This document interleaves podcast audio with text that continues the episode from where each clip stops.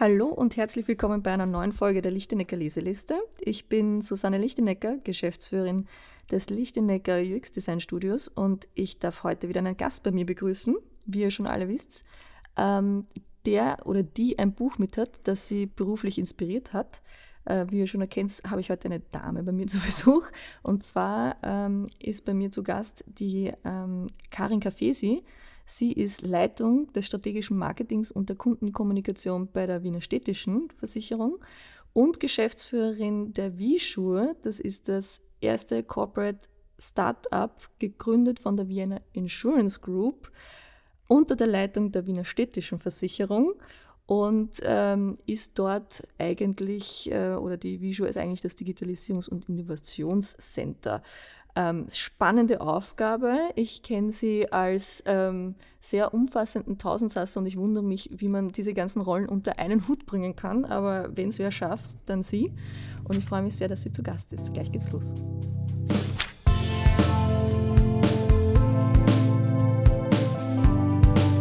Die Lichtenecker Leseliste.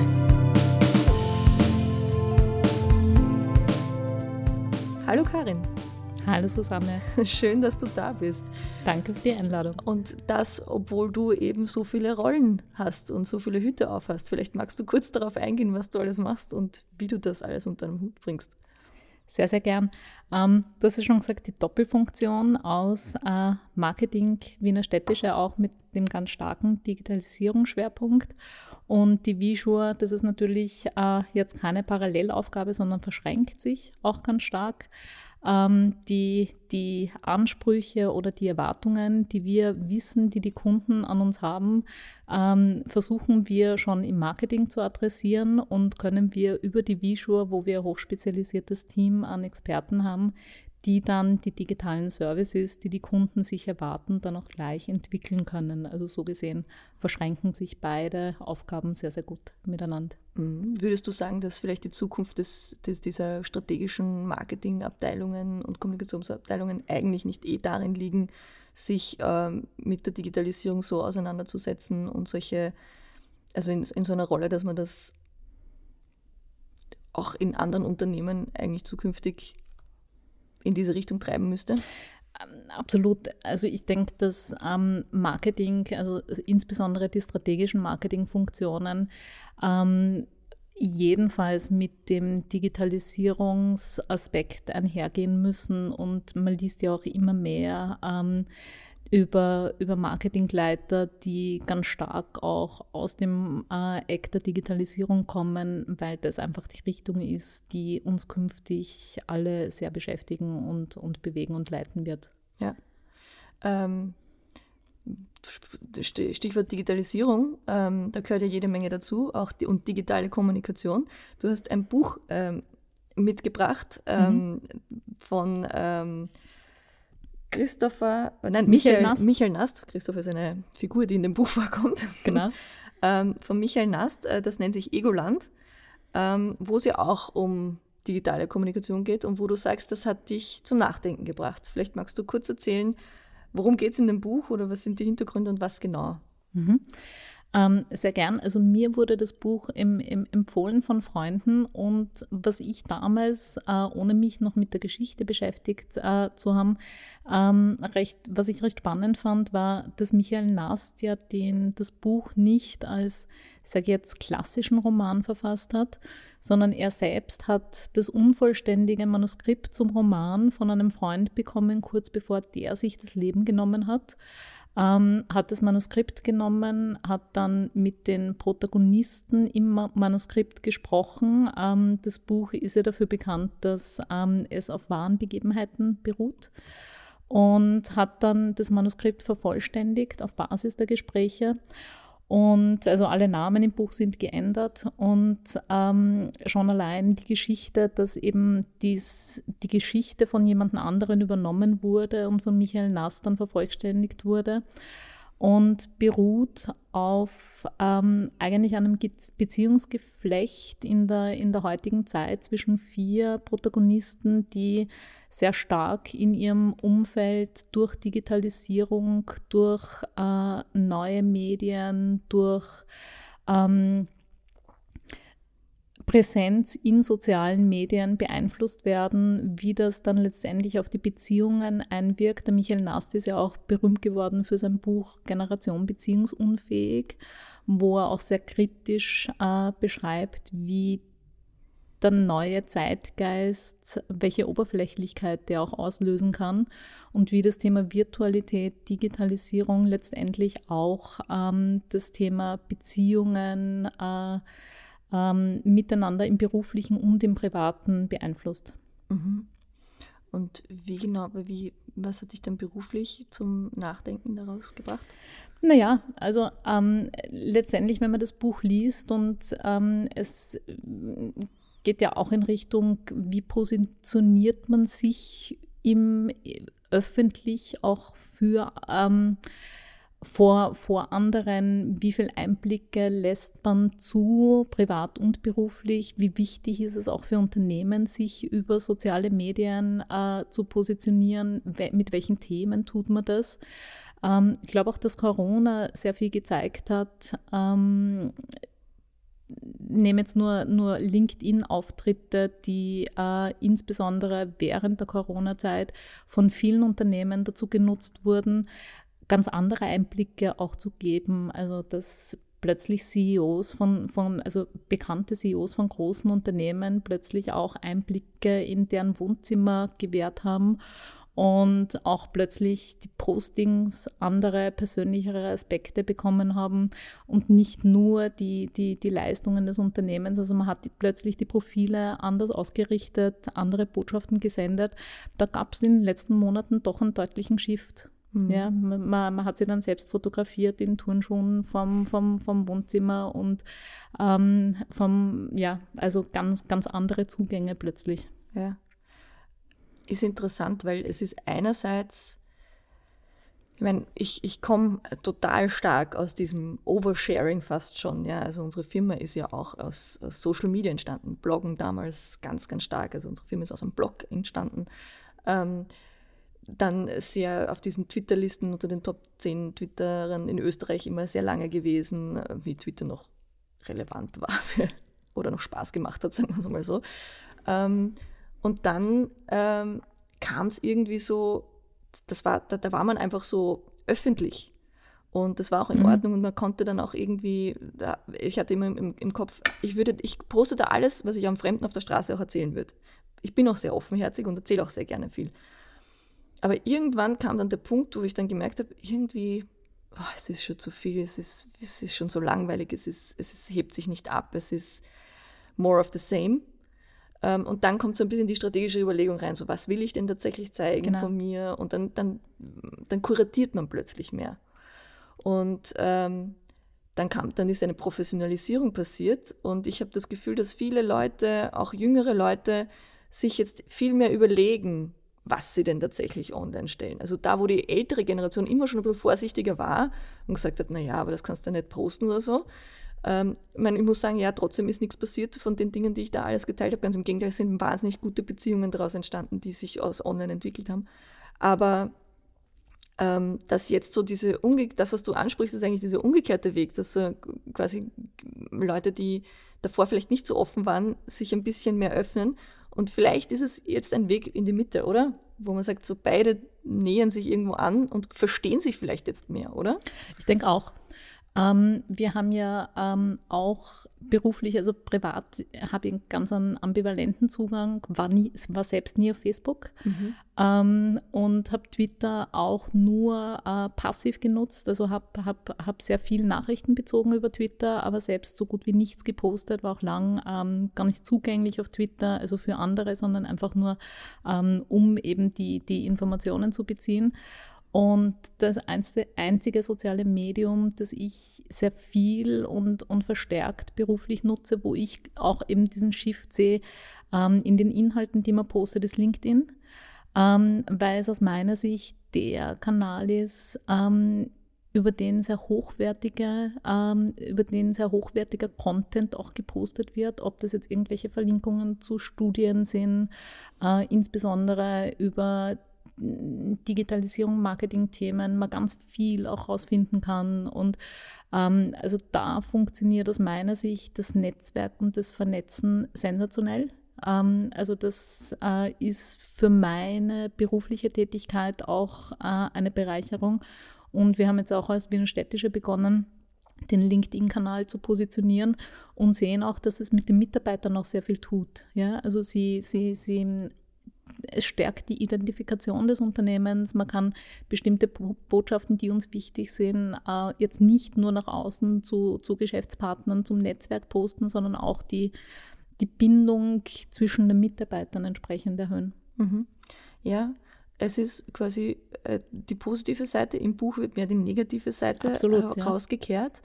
Ähm, und wenn ich mir jetzt anschaue, Visure als Digitalisierungs- und Innovationshub, ähm, das ja auf Kundenseite sehr stark arbeiten soll, äh, soweit ich das verstehe, wo man sagt, äh, Lösungen, die die Kunden wirklich brauchen, die ihnen helfen. Ähm, inwiefern ist man da immer wieder in der Entwicklung auch gefragt, sich zu überlegen, braucht das der Kunde wirklich, helfe ich ihm damit oder nehme ich ihm da vielleicht wertvolle Zeit oder ähm, wie, inwiefern dränge ich ihn vielleicht dazu, etwas zu nutzen, was er vielleicht gar nicht braucht, nur weil ich sage, es ist Digitalisierung, es ist total super und das brauchen wir jetzt alle. Ja. Mhm. Ähm, also als, als Visure ähm, positionieren wir uns über, über Twitter und über LinkedIn ähm, mit Themen, insbesondere über Employer Branding. Wir ähm, nutzen die, die, die ähm, Social Media Auftritte, um ganz spezifische, um, um, um Blogs zu, zu schreiben und, und um die Expertise, wo wir dann auch Mitarbeiter suchen, entsprechend zu äh, kommunizieren.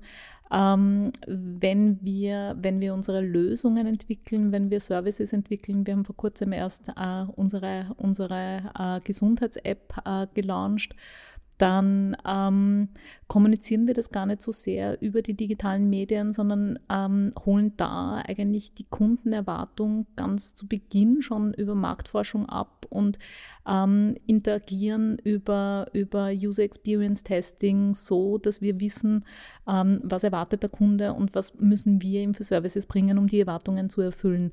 Also da spielen die Social Media weniger Rolle. Ähm, da holen wir uns dann eher das Feedback aus den Rankings, wie die App ankommt. Mhm. Und mhm. das ist zum Glück sehr gut ja. gerankt. Aber ich finde, das ist ja auch sehr interessant, weil du das jetzt angesprochen hast, äh, die Feedbacks einholen und ähm, mit den Kunden ähm, tatsächlich reden. Also es ist ja etwas, was wir auch uns immer wünschen bei unseren Projekten, dass die Kunden das verstehen, dass wir das machen wollen, dass wir mit deren Kunden sprechen.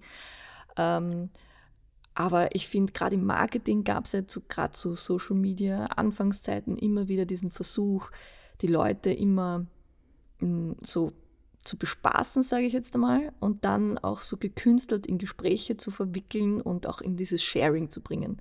So, share doch was von uns, weil, ja, aber dieser Content, den es dann oft zum Sharen gab, der war so oftmals oft gekünstelt, ja. ja und das platt. ist dann, genau, platt. Und gleichzeitig, wenn du es aber schaffst, dann guten Content zu schaffen, der wirklich gerne geteilt wird, ich meine, ich finde ja, wer das momentan total gut macht, hat zwar jetzt wird vielleicht auch über Social Media gut funktionieren, aber Hofer macht das mit dem äh, Hofer-Song, den sie immer wieder haben. Das ist unglaublich, meine Kinder singen den und wollen das auf, das auf Spotify in den Sohn auch, ja. Das ist furchtbar. das ist wirklich furchtbar. Aber ähm, da gibst du den Leuten halt was in, der in die Hand, wo du sagst, ja, das finde ich super, das teile ich. Ja? Ähm, und dann sind wir wieder aber mit, was bedeutet dieses Teilen? Das Teilen bedeutet, ich habe es mitgekriegt, ich bin auch super, ich bin, ich bin part of the, of the gang sozusagen, die, die wissen, wie geil das ist und so. Ähm, und Unternehmen ah, tun sich natürlich schwer, da so, ein, so, so mutig zu sein und so einen passenden Content zu finden. Und ähm, jetzt auf das Buch wieder zu, zurückbezogen, bedeutet das ja auch ähm, diese Überlegung, inwiefern tue ich den Leuten was Gutes, in diesen brilliert es mit meinem Content und Schulterklopfen und inwiefern beeinflusst es irgendwelche komplexen Beziehungsgeflechte. Ja, es wird ja im Buch auch sehr, sehr eindrücklich äh, beschrieben, wie, wie man sich positioniert und, und, und auch über die, ich sage jetzt, wie viele Follower habe ich auf Instagram und ähm, was konkret poste ich jetzt, um halt möglichst viel Follower zu bekommen. Und äh, wie schlagt dann das durch und ist es wirklich äh, in, irgendeiner, in irgendeiner Kritik stand mal, ähm, als ich das Buch gelesen habe, kann es wirklich gesund sein, dass man durchschnittlich 90 Mal am Tag aufs Handy schaut und die Nachrichten checkt oder irgendwelche Updates, Updates checkt. Schwierig, ja. Ich habe dann kurzfristig nachgedacht und mir gedacht, wie, wie oft wird es bei mir sein? habe ich gleich eine Folgefrage. ähm, dass es im Buch und ohne es jetzt zu spoilern für alle, die es lesen wollen, dass es im Buch dann, äh, sage jetzt überraschend, überraschend ausgeht, um nicht zu viel vorwegzunehmen. Ähm, es regt schon an. Also die, die Kritiken sind ja von euphorisch bis, also polarisieren sehr stark, weil auch die Inhalte entsprechend polarisieren. Ähm, aber ähm, es ist durchaus ein Thema, das, glaube ich, den Zeitgeist sehr, sehr exakt trifft. Ja. Weil ähm, jetzt bin ich knapp 50. Ähm, die Protagonisten im Buch sind, sage ich jetzt mal, wahrscheinlich eine Generation jünger, aber trotzdem, äh, egal wo man hinschaut im Freundeskreis, und mein Sohn wird jetzt fast zehn und, und beschäftigt sich auch schon damit, äh, wer jetzt welche YouTube-Kanäle betreibt. Ähm, wir, wir bewegen uns einfach in einer Realität, die ist da und man muss sich halt mit den Themen in irgendeiner Weise auseinandersetzen und da auch für sich einen entsprechenden Fahrplan ja. finden. Ja. Ich stelle die Frage, die ich jetzt gerade stellen wollte, mit den 90 Mal aufs Handy schon erst später, weil davor würde mich noch interessieren, weil du jetzt, äh, das so gesagt hast, diese Lebensrealität. Ähm, Egoland heißt ja das Ganze. Mhm, ja? Mit Hashtag. Mit vorne. Hashtag, Hashtag genau. Egoland, Hashtag ja, genau, ganz wichtig. ähm, inwiefern ähm, ist dieses, also ich habe kurz am Anfang reingelesen mhm. in das Buch, äh, da geht es halt schon sehr, die Protagonisten sind schon alle recht selbstverliebt. Mhm, also absolut. So dieses, Narzissmus. ich wohne in meiner perfekten Wohnung. Absolut, ja. Ähm, ich gehe in meine, in meine coole Bar und treffe mich da, trinke meinen Moskau Mule und absolut, äh, weil ja. das ja das angesagte Getränk ist und so. Mhm. Ähm, und wie du richtig sagst, Hashtag Egoland, das reicht nicht nur, weil wir müssen das schon alle posten Mhm. und nochmal drüber schreiben. Also inwiefern siehst du da diese, ja, diese, diesen neuen, es ist ja nicht Individualismus, sondern es ist ja Egozentrismus. Absolut. Also es kommt da, das, egal, egal was man über das Buch liest, das Thema Narzissmus kommt auch entsprechend durch. Ja? Und die Art und Weise der Selbstinszenierung und damit verbunden auch diese Oberflächlichkeit, die mitschwingt. Und das ist auch was, was Nast halt in dem Thema ähm, Beziehungs- Unfähigkeit ja auch dann ins, ins nächste Buch einbringt, dass man halt viel Sein und Schein dann irgendwo äh, vermischt und es halt ähm, in, in den Beziehungen ähm, zwar die perfekten, hochstilisierten Fotos sind, wenn man ein bisschen an der Oberfläche kratzt, dann schaut es dann immer mehr so glänzend und perfekt aus. So, jetzt kommt aber eine kritische Frage. Vorsicht. Was bedeutet das dann für die Unternehmenskommunikation? Weil ich habe im Grunde das Gefühl, dass viele, also es hat ja Social Media hat mit, mit Menschen angefangen. Und Unternehmen versuchen quasi diesen Kommunikationskanal auch aufzugreifen und natürlich dann auch in diese Richtung zu kommunizieren, wie Menschen drauf zu kommunizieren. Jetzt sagen wir, dass das alles in diese Ego-Richtung geht und dass dann ähm, ja eine andere Seite gezeigt wird, als sie tatsächlich vielleicht oftmals ist. Oder nicht nur die, es gibt ja einfach mehrere Seiten im Leben. Wie viel trifft das auf Unternehmen dann zu? Gute Frage. Ähm, glaub allerdings, dass es letztendlich nur ein anderer Kanal ist oder ein zusätzlicher Kanal ist, über den man die relevanten Botschaften ähm, transportiert. Und letztendlich ist es dann egal, über welchen Kanal es geht, das Unternehmen muss ohnehin unterm Strich dann äh, über die Leistungen, über die, über die Services punkten. Und wenn das nicht passiert, ähm, dann kann man eh nicht gewinnen. Das heißt, letztendlich ist es ohnehin die Qualität der Services, die Qualität der Produkte und die Qualität der Interaktion mit dem Kunden, die den Kunden dann überzeugt und die Botschaften, die man sendet, über welchen Kanal auch immer, ob das jetzt Social Media sind oder Pressemitteilungen oder was auch immer, können die ähm, Themen eh nur verstärken. Ja? Mhm. Wenn ich nur die perfekten Botschaften sende, aber über die Produkt- und Servicequalität nicht punkten kann, dann ist es letztendlich auch eine verlorene Liebesmühe. Ja? Also es muss beides, es muss, es muss zusammenspielen. Ja, guter Punkt. Also es stimmt natürlich äh, oft genug erfahren, dass Leute oder Unternehmen versuchen, äh, wahnsinnig erfolgreich sein, zu sein in Social Media und man sich denkt, ja, arbeitet aber mal dran, dass euer Produkt tatsächlich super gut ist. Und dann, dann wird sich, the rest will follow, sozusagen. Genau. Ja. Also letztendlich ist es die Service, Service-Produktqualität, die passt muss. Ja. ja eine Abschlussfrage zur ähm, 90 Mal aufs Handy schauen. Mhm. Äh, ich habe gesehen, du hast eine Apple Watch. Ich habe auch seit neuestem eine Apple Watch. Ja. ähm, inwiefern, also und für mich war es wirklich so, dass ich ähm, auch fürs Radfahren und so, dass ich mein Handy nicht mitnehmen muss, sondern dass ich auch ähm, erreichbar bin über die Uhr, aber nicht dauernd dieses Checken am Handy habe oder irgendwie mhm. rausholen muss. Ähm, jetzt ist es so, dass ich die Notifications auf der Uhr habe, am Handgelenk. Ähm, glaubst du, dass du dadurch mehr nachschaust und mehr ähm, in Verbindung bleibst oder sagst du, na, oder nutzt du deine Apple Watch gar nicht so auf dieses Notification? Ähm, äh, also ich bin zum Teil an der Technik gescheitert, muss ich sagen. Okay. Ich bekomme nämlich auf die Apple Watch nur SMSen Okay. Und äh, sowohl die Signal-Nachrichten als auch WhatsApp-Nachrichten kommen aus welchem Grund auch immer nicht auf meine, kommen nicht an. Mhm. Äh, und nachdem ich relativ wenig SMS bekomme, äh, bin ich jetzt nicht wahnsinnig gestresst dadurch. Ähm, ich liebe sie aber trotzdem, weil bei allem irgendwo äh, kreativen Arbeiten bin ich doch relativ ähm, äh,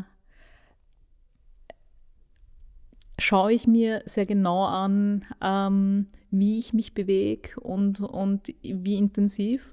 Und da ist es ganz nett, die Statistiken, die man dann über die Schrittanzahl am Tag und dergleichen, also dafür liebe ich die Uhr heiß. Okay, ja. sehr gut. Gut, dann ähm, vielen Dank. Spannendes Thema, spannendes Buch ähm, und spannende Frau. Mehr kann ich dazu nicht sagen. Danke für die Einladung. Hat Spaß gemacht. Danke, Danke Susanne.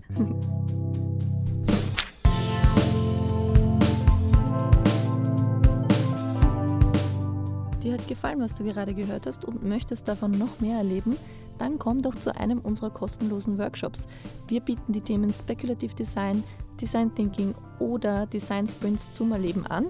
Schau einfach vorbei oder du möchtest dich allgemein inspirieren lassen, dann komm zu einem unserer Meetups oder du möchtest uns einmal inspirieren, dann gibt es bei dem Meetup auch die Möglichkeit, einen Slot dort zu bespielen und uns umgekehrt mal was zu erzählen. Ähm, alle Informationen dazu gibt es auf lichtenecker.at. Lichtenecker mit langem I und CK. Wir freuen uns, wenn du vorbeikommst. Eine Bitte noch zum Schluss. Wenn dir der Podcast gefällt, dann freuen wir uns über eine positive Bewertung auf iTunes oder wo du sonst zuhörst. Danke.